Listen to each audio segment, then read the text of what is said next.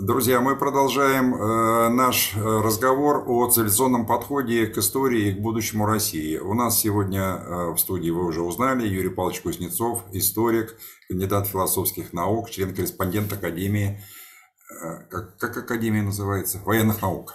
Да, Академия, Академия военных наук. Да. Юрий Павлович, вам слово. Э, цивилизационный подход, он, наверное, самый такой непогрешимый потому что он оперирует большим периодом исторического времени и противоборства, сотрудничества, но история взаимоотношений цивилизации, она действительно насчитывает тысячи лет. И если вот исходить из этого массива, такого материкового, глобального исторического массива, то прогнозы длительного характера весьма перспективны э, с точки зрения своей состоятельности. На сегодняшний день большинство специалистов сходятся в том, что на планете активны пять цивилизаций. Я их перечислю. Две из них буддистские, это китайская и индуистская цивилизация, мусульманская цивилизация, российская цивилизация, часто ее называют православной, иногда советской. Ну, в общем-то, это без разницы, понятно, это речь о нашей родине, вернее, о нашем государстве, которое, в общем-то, замаскировалось. На самом деле это глобальная цивилизация, активный участник мировых процессов. Ну и в последнюю очередь я перечислю, э, назову западную цивилизацию, потому что э, некоторые западные теоретики пытаются ее раздробить на составные части, с чем я глубоко не согласен. Итак, пять цивилизаций.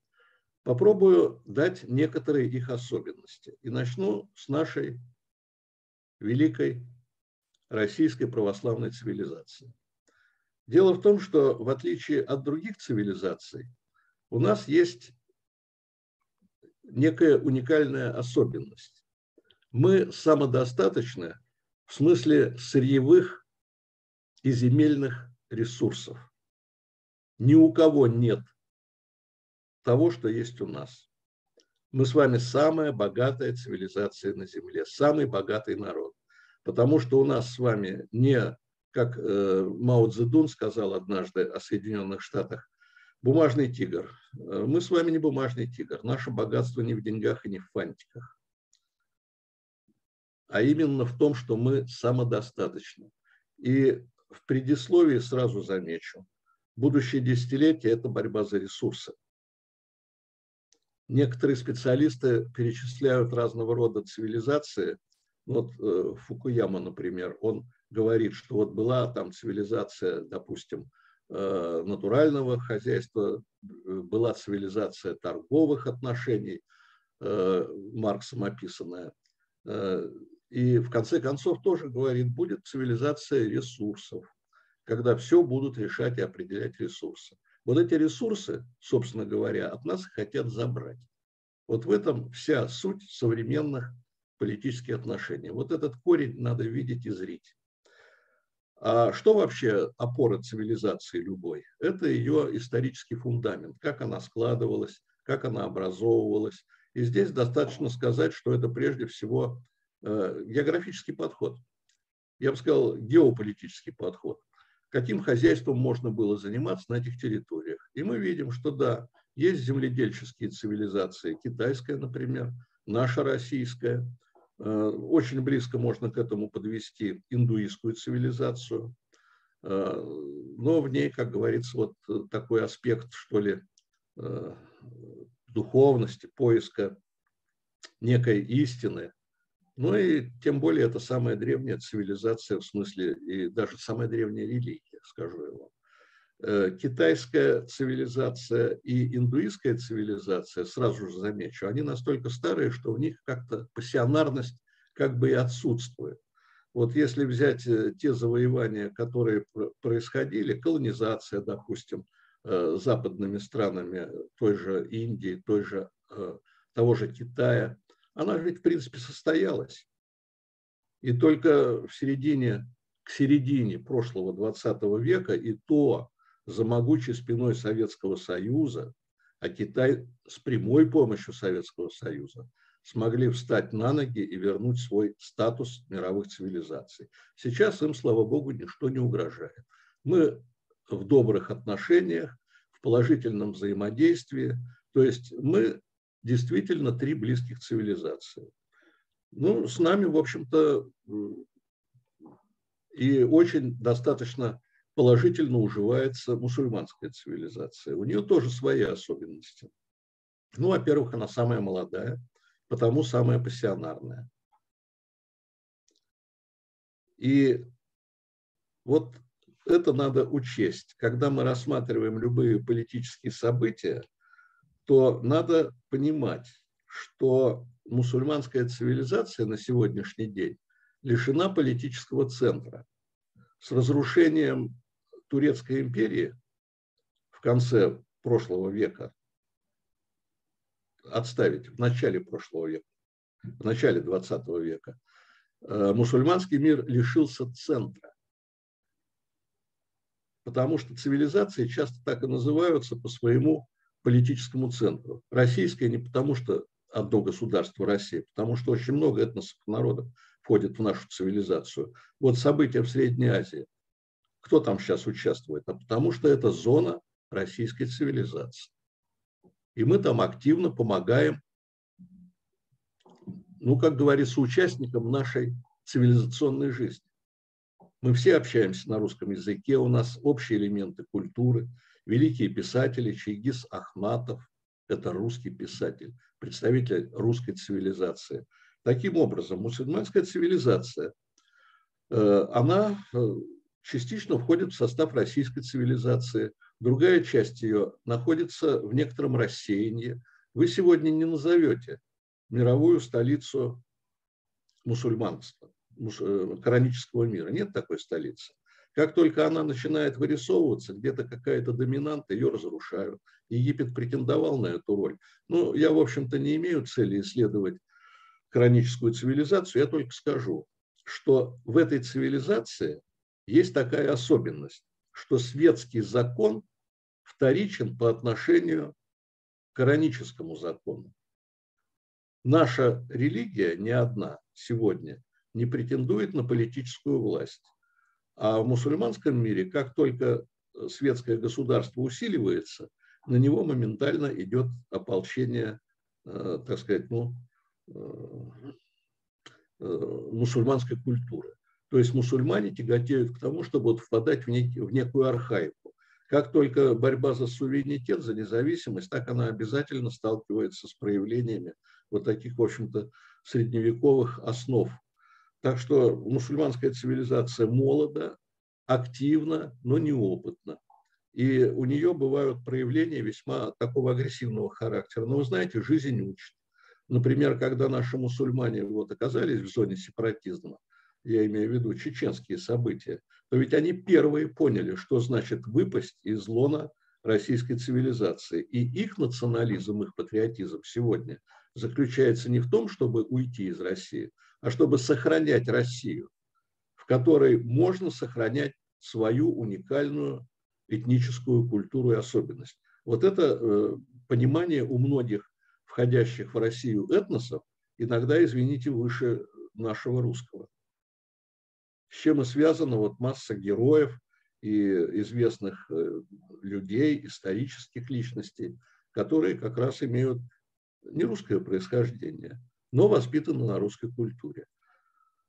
Итак, сказано о географических особенностях, о культурных особенностях. Это, в принципе, одно. Экономический базис, который складывался в виде производственных отношений – и та культурная надстройка, которая формировалась, и в том числе и политическая надстройка. А политическая надстройка, естественно, э, очень своеобразная. Есть отличия. Итак, прежде чем переходить к политическим надстройкам и к западной цивилизации, я еще раз скажу, есть особенности. Две старые, спокойные миролюбивые, я бы сказал, цивилизации, которые, кстати, никого и не боятся. Когда их кто-то завоевывает, он больно или невольно, вот манжуры, их династия рухнула только в начале 20 века. Ну и что? Китай от этого не изменился, он просто перевалил, переварил свои цивилизации. Э, Русь была под, э, как пишут в учебниках, татаро-монгольским игом. Неважно, кто был завоевателем. Важно, что они тоже обрусели, потому что более высокая культура всегда доминирует над более низкой. И поверьте мне, сегодняшние вот единоборства, которые идут у Запада с Россией, победит тоже более высокая цивилизационная культура. Поэтому, когда у них там появляется третий пол, это признак того, что они нам уступают значительно. Они проваливаются в какую-то э, яму нравственную, из которой уже вряд ли выберутся. Что можно добавить о цивилизациях? Ну, скажу, что это настолько крупное этническое образование, образно говоря, чтобы вы понимали масштаб цивилизации. Вот если на планете останется одна единственная цивилизация – то все равно человеческий прогресс не угаснет. А вот отдельно взятый народ, это весьма сомнительно, что он сумеет продолжить развитие мировой цивилизации. Может начаться и одичание. Даже посмотрите, падение Римской империи. Это 5-6 веков, как их на Западе называют, темных, провальных.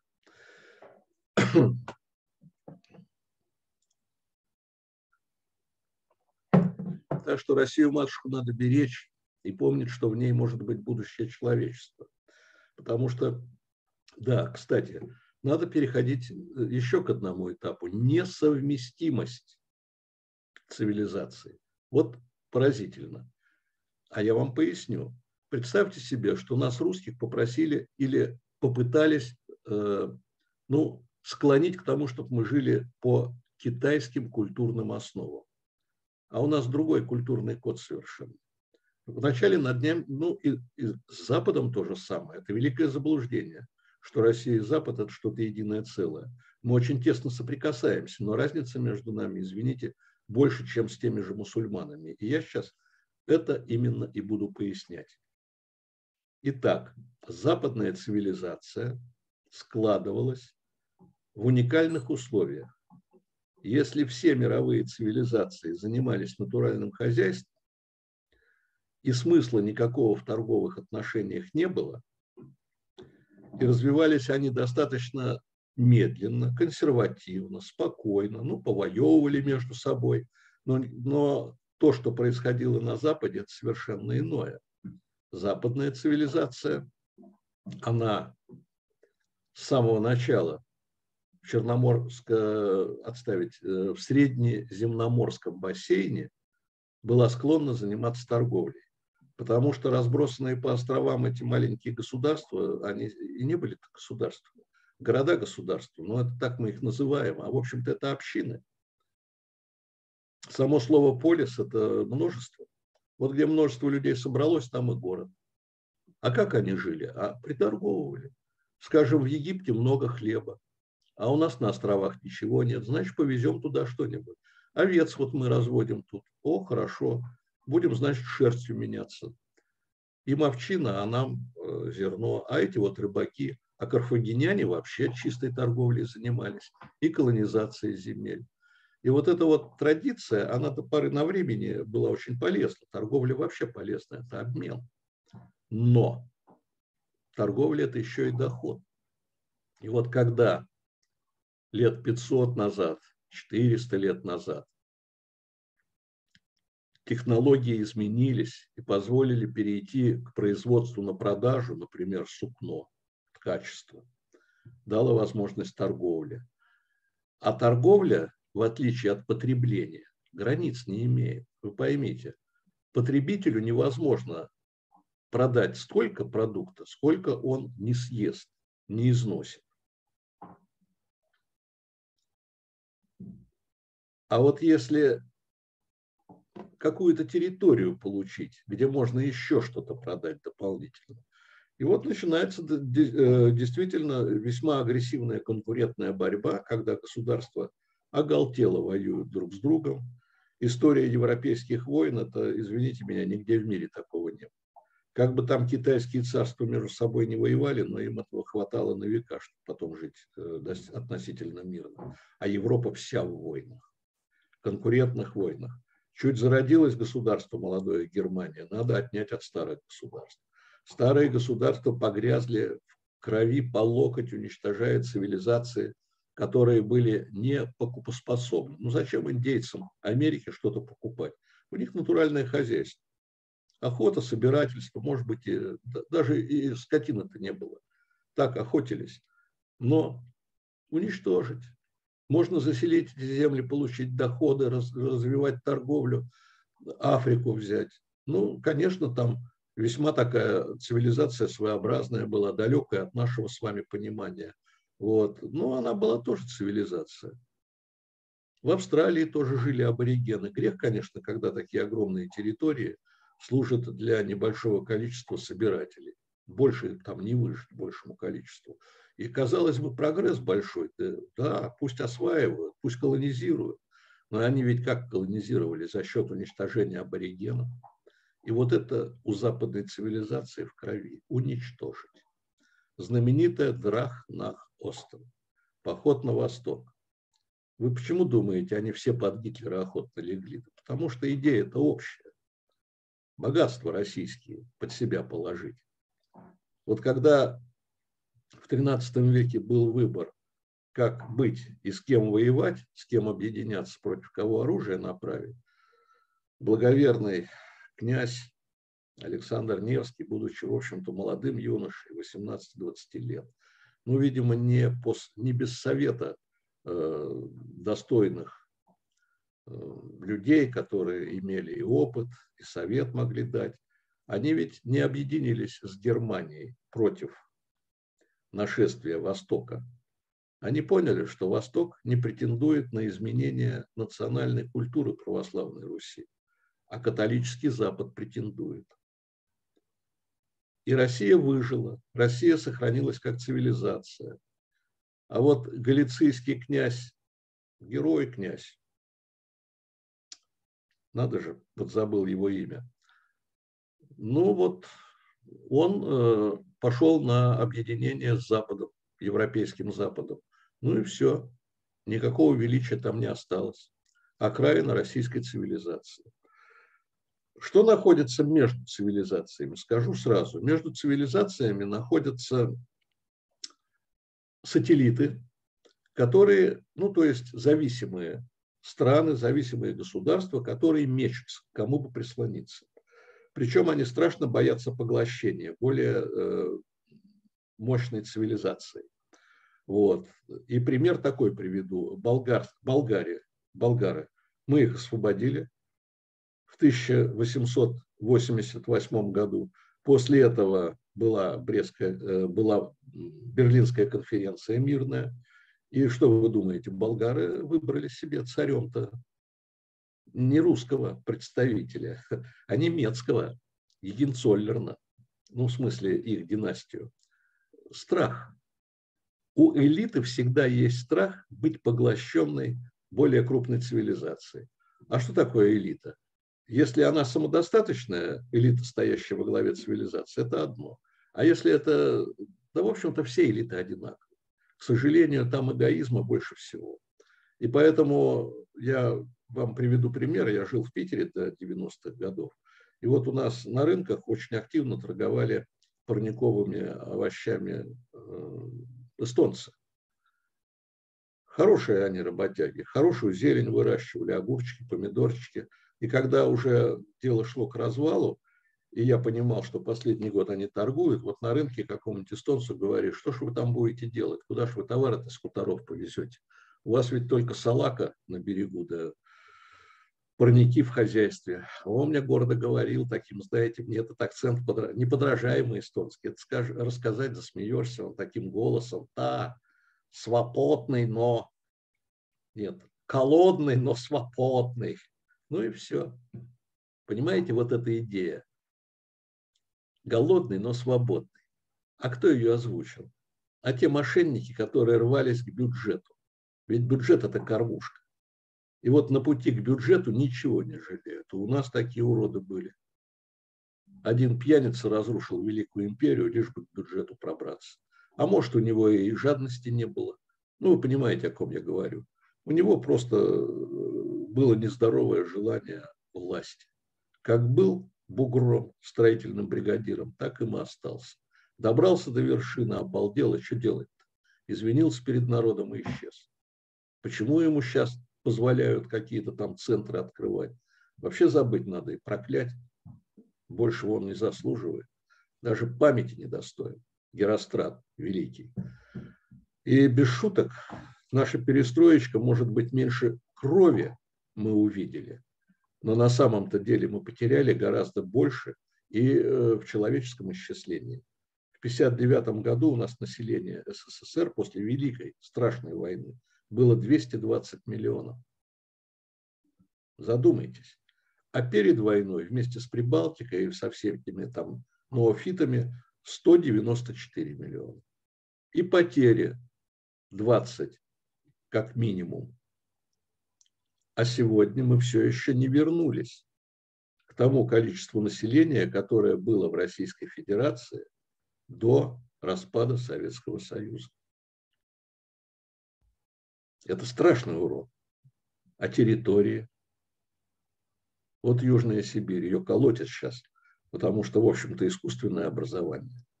Но раз оно состоялось, мы не враги тем, кто живет с нами в дружбе и самостоятельно. Итак, к цивилизациям тяготеют, бегают от одной к другой. Это, как бы я назвал их условно, ну вот помните, в советское время, ну старшее поколение помнит, был Великий Советский Союз, у которого, так сказать, наполовину человечества влияния, и Запад. И вот между ними находился третий мир. Ну, то есть страны, не присоединившиеся. За них шла борьба, эти страны искали себе покровителей то здесь, то у нас, то там. Ну, а в результате получилось, что сегодня вот этот третий мир, в него провалились некоторые наши бывшие советские республики, мечутся к кому бы прислониться, кто покормит, кто погладит, а никому они могут быть не нужны. Пока идет борьба между цивилизациями, то одна может поглощать части другой ради усиления против той, с которой борется. Но она вовсе не заинтересована в том, чтобы кормить и содержать поглощенных. Она их колонизирует. А вот что интересно, российская цивилизация ведь никого не колонизировала. Всех вовлекла на равных участие в общем деле, в развитии своей страны, своей империи, если хотите но никак не доберусь до, до этой вот ненавистной мне западной цивилизации. Дело в том, что я уже начал было говорить о том, что цивилизации это ведь плохо совместимы. И вот если, допустим, мы со своей русской культурой и русской традицией э, пытаемся жить, скажем, в Китае там, или на Западе где-то, ну, над нами могут поначалу посмеиваться, а потом бояться начинают. И бояться не потому, что мы хулиганы или пьяницы, нет, а вы понимаете, наш народ умнее, грамотнее. И если мы возьмем нашу историю, то мы поймем, откуда это генетически сложилось в среде русских земледельцев. Тысячу лет, а может и не одну. Наши люди, наши мужики овладевали знаниями на круглогодичную ну, страду.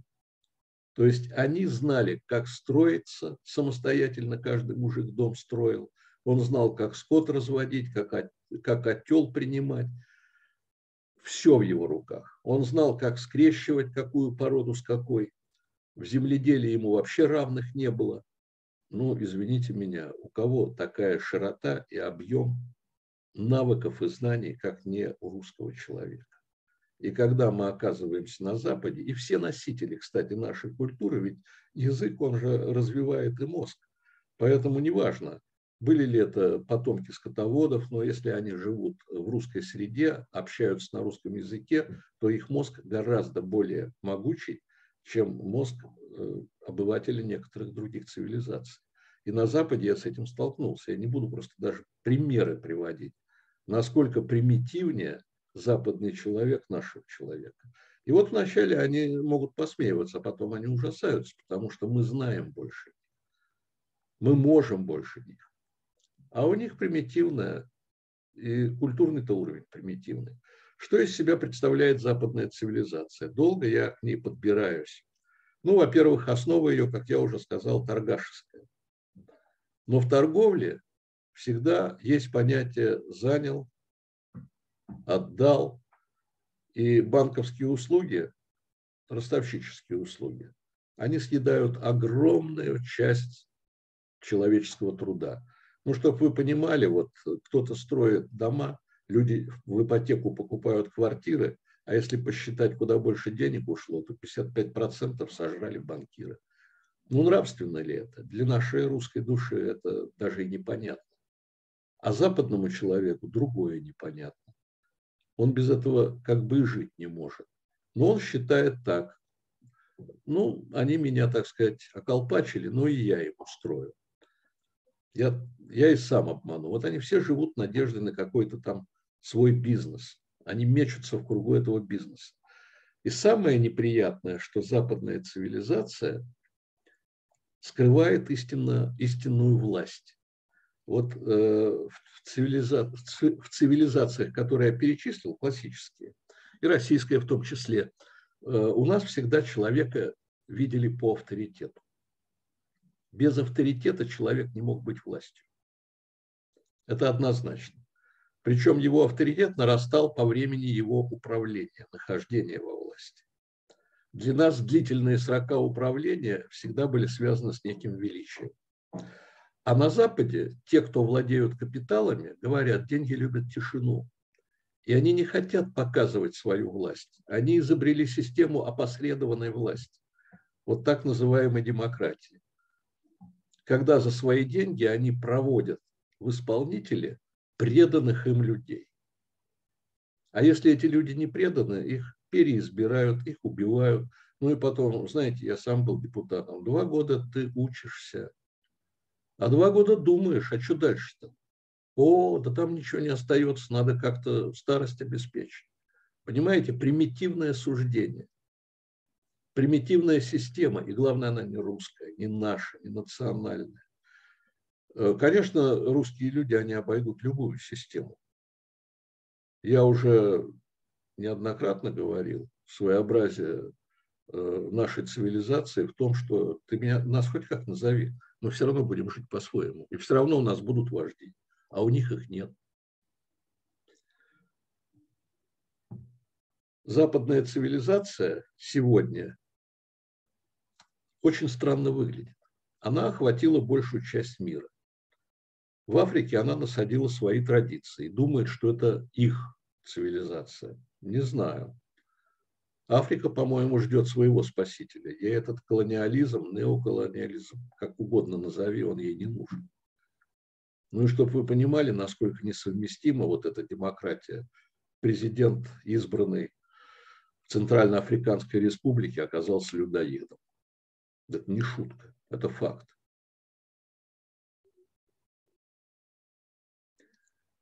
Латинская Америка, она никогда не поднимется, потому что это тоже полуколония, зависимая территория. Соединенные Штаты не дадут ей вырасти. Там будут появляться свои пиночеты, свои перевороты. Америка не допускает равенства. Больше того, матушка Европа, которая породила Америку, дочку свою такую великую, вначале, не торопясь, обобрала Европу в двух мировых войнах, давала им оружие, продавала суды какие-то, еще что-то. После Второй мировой войны в 1944 году просто посадила их на долларовое обращение. И сегодня по всему видно, как устраняет ее из политики. Переговоры без старой Европы. Старая Европа становится не нужна. Америка самодостаточна и сильна сама по себе и содержать еще одного иждивенца, да еще содержать на своем уровне, ей смысла нет. Вот она на глазах у нас сегодня в, 20, в 21 веке откровенно им говорит, вы должны платить за оборону, вы должны покупать то-то, не делать то-то, газопровод вам не положен, но вам свой газ. Да это вторая Латинская Америка получается.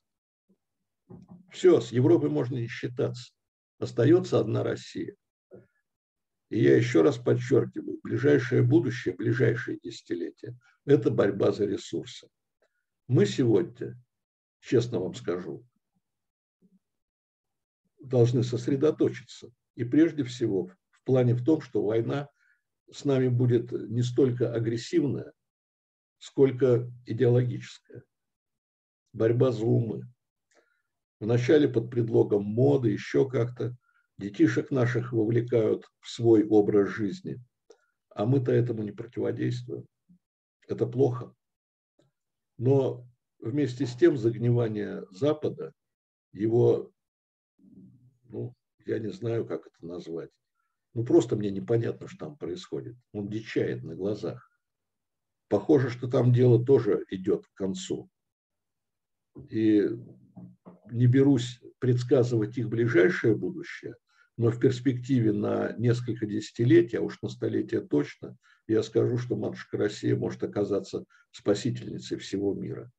Потому что вот старые цивилизации, они нам вполне доверят эту работу и пойдут за нами, потому что Запад и им э, много чего э, навредил в их истории.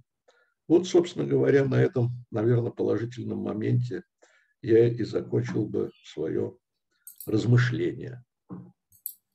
Спасибо. Я бы хотел немножко добавить, коль у нас тема была заявлена цивилизационный подход к, будущему России, э, о будущем, о недалеком. Вот если посмотреть на нашу планету, так сказать, с высоты птичьего полета, мы увидим, что вот перечисленные вами э, цивилизации живут, вот так они живут, мы знаем, как они живут. В принципе, на планете места хватит всем, и ресурсов хватит, и энергии, и питания, и всего остального. А что мы видим? Мы видим, да, и каждая из этих цивилизаций имеет свои сильные и слабые стороны. А, а что мы видим? Мы видим, что западная цивилизация, она просто не дает э, житья никому, всем остальным. Это первое. Второе. А из всех цивилизаций договариваться лучше всего умеет наша русская цивилизация. Но у нас тоже не получается. Вот переговоры в Женеве показывают, что западная цивилизация, а, Запад, э, Запад первое, перестал быть обучаемым, и Б, второе, потерял навык э, договариваться. И пруд, прям пруд как танк, э, так сказать, на, на всех. Просто на всех. А что в такой ситуации делать? Освежить его в памяти при условии того, что они учиться уже разучились, потому что мозги э, ожирели, да. Рассказать им про Карла XII, Наполеона I, Гитлера последнего, Время даже не нужно тратить. Они ничего этого не могут учиться. Э, надо договариваться. А навык общения потерян. Кто из цивилизаций может восстановить этот навык? Только мы, только Россия. Каким образом? Есть всего два инструмента – кнут и пряник. Но пряником бить неудобно кнутом. Кнут слабоват, поэтому навык будет на наших глазах в ближайшие годы, навык договариваться э, у Запада будет э, восстанавливаться дрыном. Вот так вот, дрыном. На наших глазах уже начали. Мы видим Белоруссия, Казахстан, далее по списку продолжить его сами. Если не поможет дрын, тогда будем восстанавливать, прошу пардона у женщин, э, навык, так сказать, договариваться у Запада через эти это, проходные отверстия. Хотя они при, при этом в их положении они могут еще от этого получить и кайф. Ну, научим, все будет хорошо. Россия поднимется на недосягаемую высоту. Она уже, э, если помните наши эфиры поза, позапрошлого года, у нас был такой образ России. Это как самолет, который вышел на, э, так сказать, взлетную полосу, прогревает двигатель. Все, двигатели прогреты. Она сейчас начнет, не начнет, она уже начала взлетать. Я, знаете, вот скажу так. У меня мысль, по мне бы, вообще с ними договариваться не надо. Россия самодостаточна, у нас все есть. И если задуматься, всегда самые большие успехи возникали, когда эти дурачки нас изолировали. Возьмите Октябрьскую революцию. Они же после революции обложили нас так называемым санитарным кордоном. Ну и что? Все равно за нашими богатствами кто-то втихаря да прополз. Я имею в виду там бизнес западный. Вот, это раз что можно с ними не договариваться. Сегодня мы реально сильнее в военном положении. Никто к нам, никакой агрессор не полезет. Это доказал весь 20 век. Ядерное оружие все поставило на свои места. Вот. И мы можем спокойно развиваться. у нас проблема в другом, что мы сидим между двух стульев. Мы наложили на себя матрицу управления западную. Но мы сейчас выходим из-под внешнего управления, на глазах это видно. Это ну, просто вот видно. Это, в ближайшие это два есть. года э, полностью Такое будет поляна российская очищена от англосаксонского влияния, просто полностью, тотально. А как вы говорите, не надо с ними договориться? Надо, надо, потому что кроме русских никто их загнать не может к себе домой, чтобы они там сидели и жили так, как они хотят. Мы должны позаботиться обо всех, потому что удел России – это всемирность. Безусловно. У нас есть с кем дружить-то. У нас много союзников. Мы и с мусульманами, и с Индией, и с Китаем. А с этими подлецами иногда просто хочется их оставить так вот в покое. Пусть они там зубы обломают об наши границы. Но они делают иначе. Они сейчас воюют не за территории, а за умы.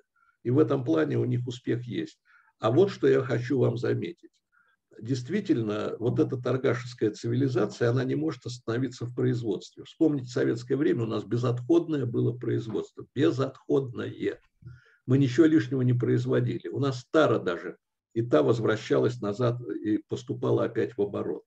Э, бумага не валялась. Ну, все было до мелочей продумано, экологически чистое государство. Но Дело в том, чтобы выжить на этой планете при ее перенаселенности, а народы рождаются, это у нас так затишье, вот, а народы рождаются, все равно необходимо разумно такое, знаете, достаточное потребление. Если производить на продажу, это мы планету погубим. А вот разумно достаточное потребление, это надо принудить Запад к этому. Больше того, чтобы э, просчитывать, ну я имею в виду, знаете, вот Иван Ефремов, он как раз э, в своих на таких фантастических произведениях описывал будущее коммунистическое общество. Так вот, понимаете, плановая экономика позволит производить достаточно, но не сверх того, что достаточно. И еще человечество к этому вернется. А вот эта дикость беспредельного производства, ну, она свой конец все равно найдет. И я думаю, что, скорее всего, с каких-то моральных позиций. Так что Россия во всех отношениях стоит, в общем-то, перед большими свершениями. И у человечества нет иного исхода.